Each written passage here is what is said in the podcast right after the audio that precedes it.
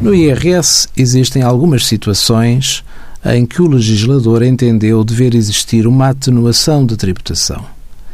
Uma delas são os rendimentos resultantes de atividades agrícolas, atividades silvícolas e pecuárias, que são excluídas de tributação quando o valor bruto, isoladamente ou em conjunto com outros rendimentos brutos sujeitos, ainda que possam ser isentos, não chega 4 vezes e meia o IAS, que é o indexante de apoios sociais, ou seja, para 2017, 22.751 euros.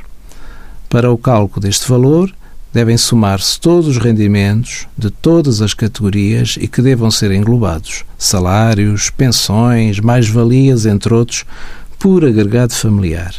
Nos sujeitos passivos casados que sejam tributados pelo regime regra, separadamente, o cálculo é efetuado separadamente. Envie as suas dúvidas para conselhofiscal.tsf.occ.pt.